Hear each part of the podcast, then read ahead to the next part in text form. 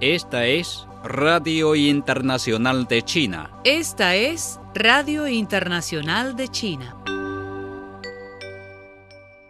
El 23 de junio, el presidente chino Xi Jinping envió un discurso escrito a la reunión de alto nivel sobre cooperación internacional bajo la iniciativa de la Franja y la Ruta, PRI por sus siglas en inglés, en la región Asia-Pacífico. Xi Jinping habló en su discurso sobre la propuesta para la construcción conjunta de la franja y la ruta, la cual indicó tiene como objetivo llevar adelante el espíritu de la ruta de la seda, trabajar conjuntamente para construir una plataforma de cooperación abierta y proporcionar un nuevo impulso para la cooperación y el desarrollo entre países. El mandatario explicó que en los últimos ocho años, 140 países han firmado acuerdos de cooperación con China para construir conjuntamente la franja y la ruta. Observó que el número de socios crece cada vez más. Xi Jinping recordó que de cara a la pandemia, los países extendieron ayuda para superar las dificultades conjuntamente y para promover el avance continuo de la construcción conjunta de la franja y la ruta.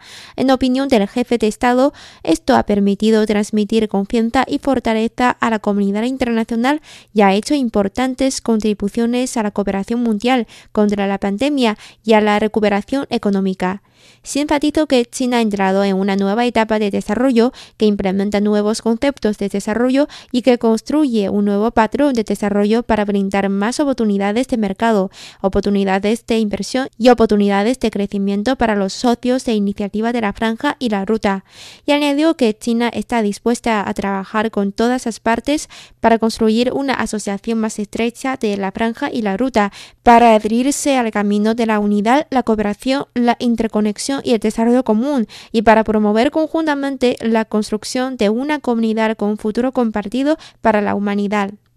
El presidente chino Xi Jinping conversó con los tres astronautas que están estacionados en el módulo central de la Estación Espacial del país, Tianhe, este miércoles por la mañana. Xi, también secretario general del Comité Central del Partido Comunista de China, PCCH, y presidente de la Comisión Militar Central, sostuvo la conversación en el Centro de Control Aeroespacial de Beijing con Nie Haisheng, Liu Boming y Tang Hongbo, quienes son la tripulación de la nave espacial Shenzhou 12 enviado al espacio el 17 de junio. El presidente chino Xi Jinping envió el martes un mensaje de condolencia a su homólogo de Zambia, Edgar Lungu, por el fallecimiento del exmandatario del país africano, Kenneth Kauda.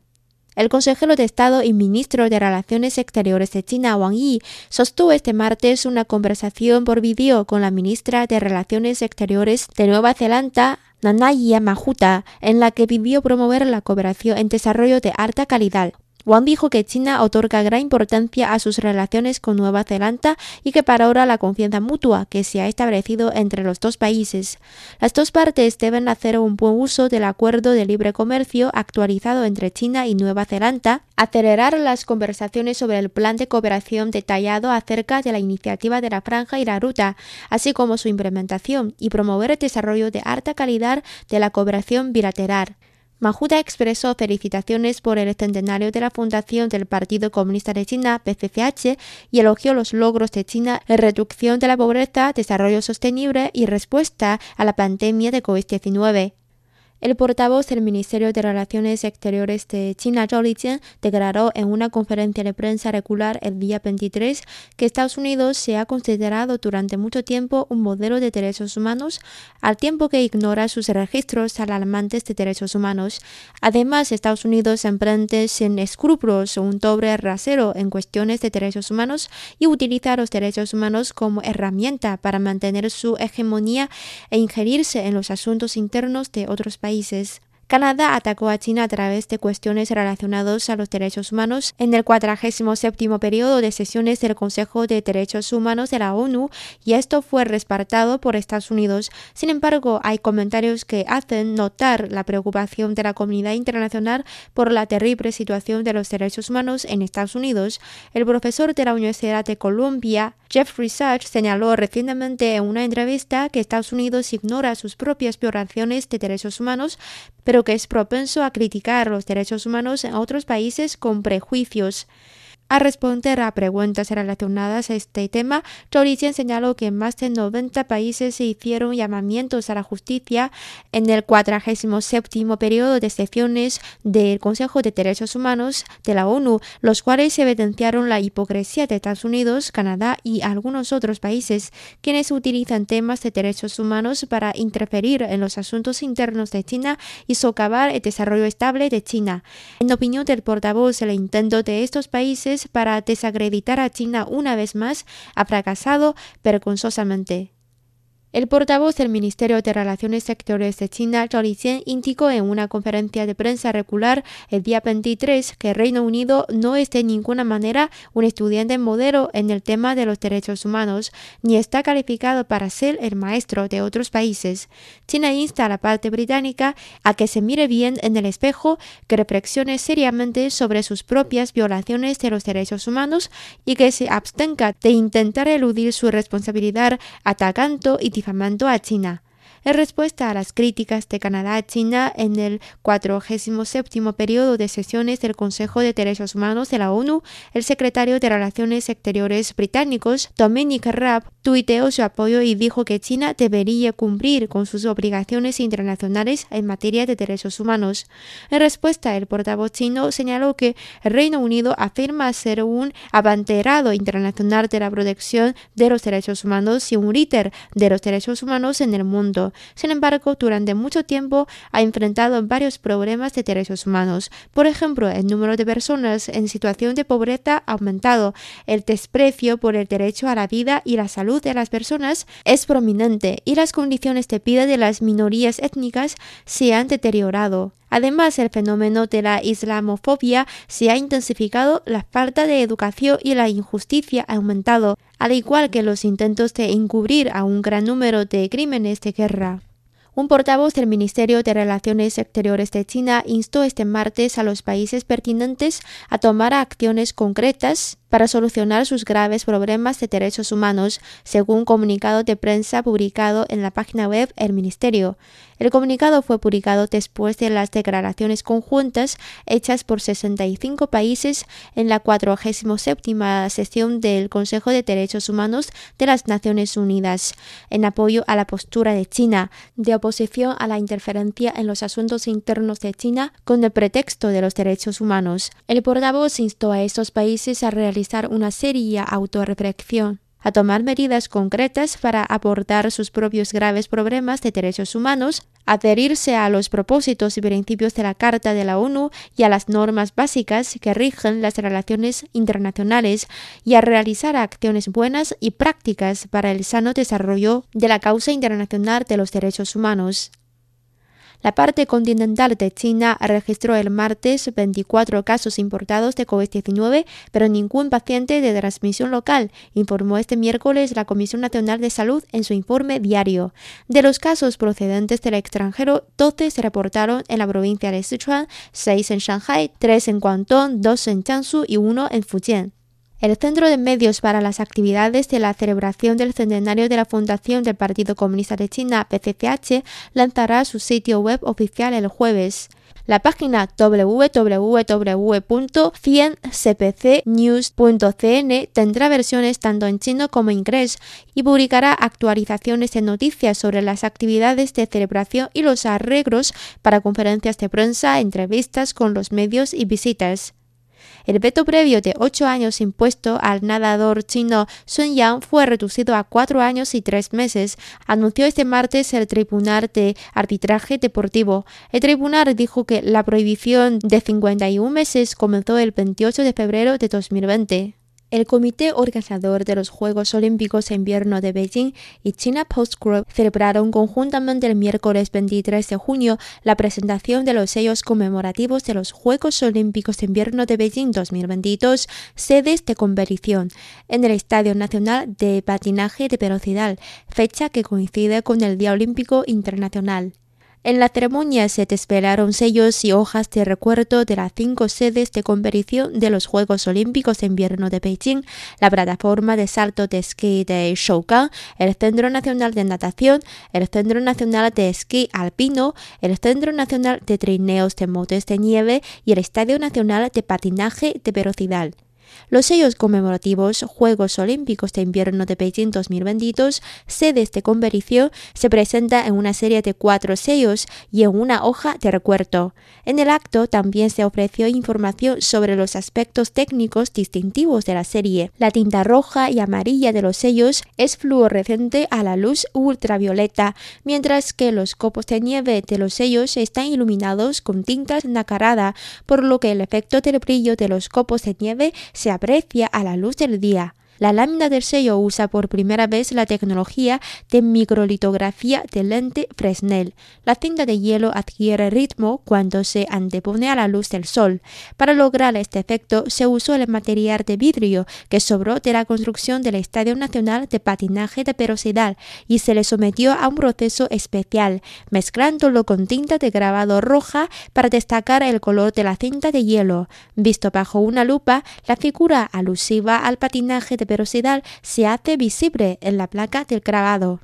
Junto con la emisión de sellos, China Post Group también ha lanzado una variedad de productos filatélicos como sobres, tarjetas postales, carpetas y álbumes.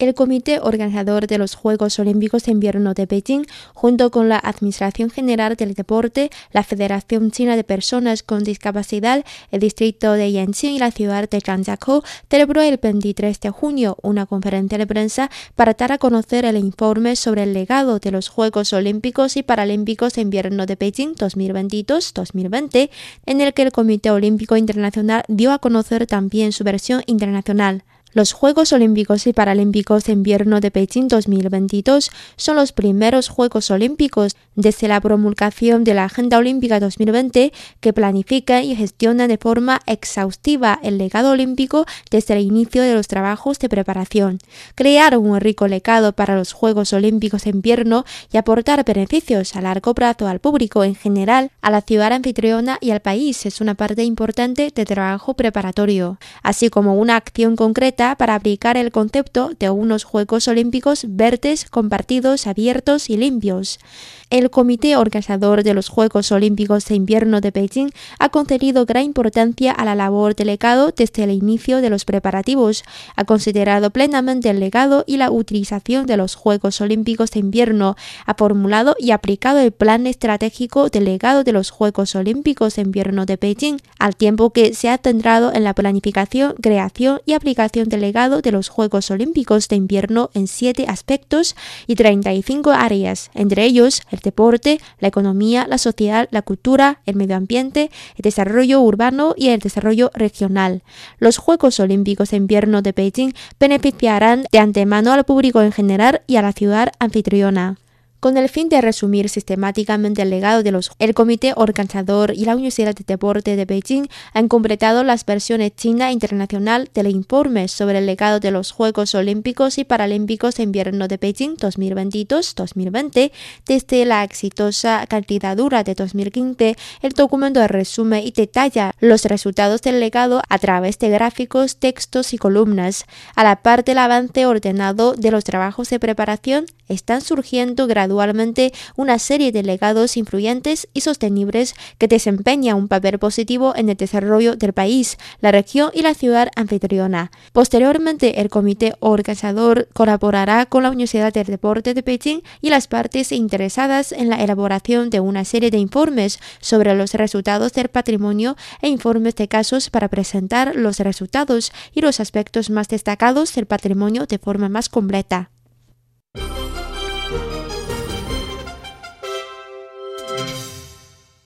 El ministro de la misión china ante las Naciones Unidas en Ginebra, Zhang Tuan, instó el martes a los países de todo el mundo a practicar un multilateralismo genuino y mejorar las consultas y la cooperación, en lugar de trazar líneas entre diferentes ideologías y generar confrontación. El funcionario hizo las declaraciones durante la 47 sesión del Consejo de Derechos Humanos de la ONU. Hizo un llamado a todos los países a trabajar juntos para impulsar la paz y el desarrollo, promover y proteger los derechos humanos y abordar conjuntamente los desafíos globales a fin de crear un futuro mejor para los seres humanos. El ministro de la misión china ante las Naciones Unidas en Ginebra, Jiang Duan, instó a Ottawa a detener de inmediato las violaciones de derechos humanos contra los pueblos indígenas y pidió al Consejo de Derechos Humanos de la ONU que continúe siguiendo las cuestiones de derechos humanos en Canadá. Jiang hizo las declaraciones este martes en la 47 sesión del Consejo de Derechos Humanos de la ONU y dijo que está profundamente preocupado por las graves violaciones de derechos humanos en el país norteamericano. Hablando en nombre de un grupo de países, Jiang señaló que históricamente Canadá robó a sus propios indígenas, los mató y erradicó su cultura. El mundo se sorprendió al enterarse del reciente descubrimiento de los restos de más de 200 niños indígenas en un internado canadiense, recortó. Chan pidió al Consejo de Derechos Humanos, la Oficina de Alto Comisionado de las Naciones Unidas para los Derechos Humanos y los procedimientos especiales pertinentes que continúe siguiendo las cuestiones de derechos humanos en Canadá. Un importante diplomático chino hizo este martes un llamado a los países para que trabajen juntos con el fin de promover la cooperación internacional en derechos humanos y defiendan la justicia internacional. Chen Xue, representante permanente de China ante la oficina de la ONU en Ginebra, hizo los comentarios al emitir una declaración conjunta en nombre de un grupo de países en la actual 47 sesión del Consejo de Derechos Humanos de la ONU. Chen enfatizó que la labor del Consejo de Derechos Humanos debe ser guiada por los principios de universalidad, imparcialidad, objetividad y no selectividad, el diálogo internacional constructivo y la cooperación de conformidad con la resolución 60 por 251 de la Asamblea General que estableció este órgano subsidiario. Todo el sistema de seguridad europeo se ha degradado significativamente, mientras que las tensiones están creciendo y los riesgos de una nueva carrera armamentista se están volviendo reales dijo este martes el presidente ruso Vladimir Putin. El mandatario hizo las declaraciones en un artículo publicado en el semanario alemán Die Zeit con motivo del octogésimo aniversario del inicio de la Gran Guerra Patriótica de la Unión Soviética contra la Alemania nazi. Rusia ha tratado de desarrollar sus relaciones con los europeos, pero la expansión de la Organización del Tratado del Atlántico Norte, OTAN, hacia el este ha provocado un rápido incremento de la desconfianza mutua en Europa afirmó Putin.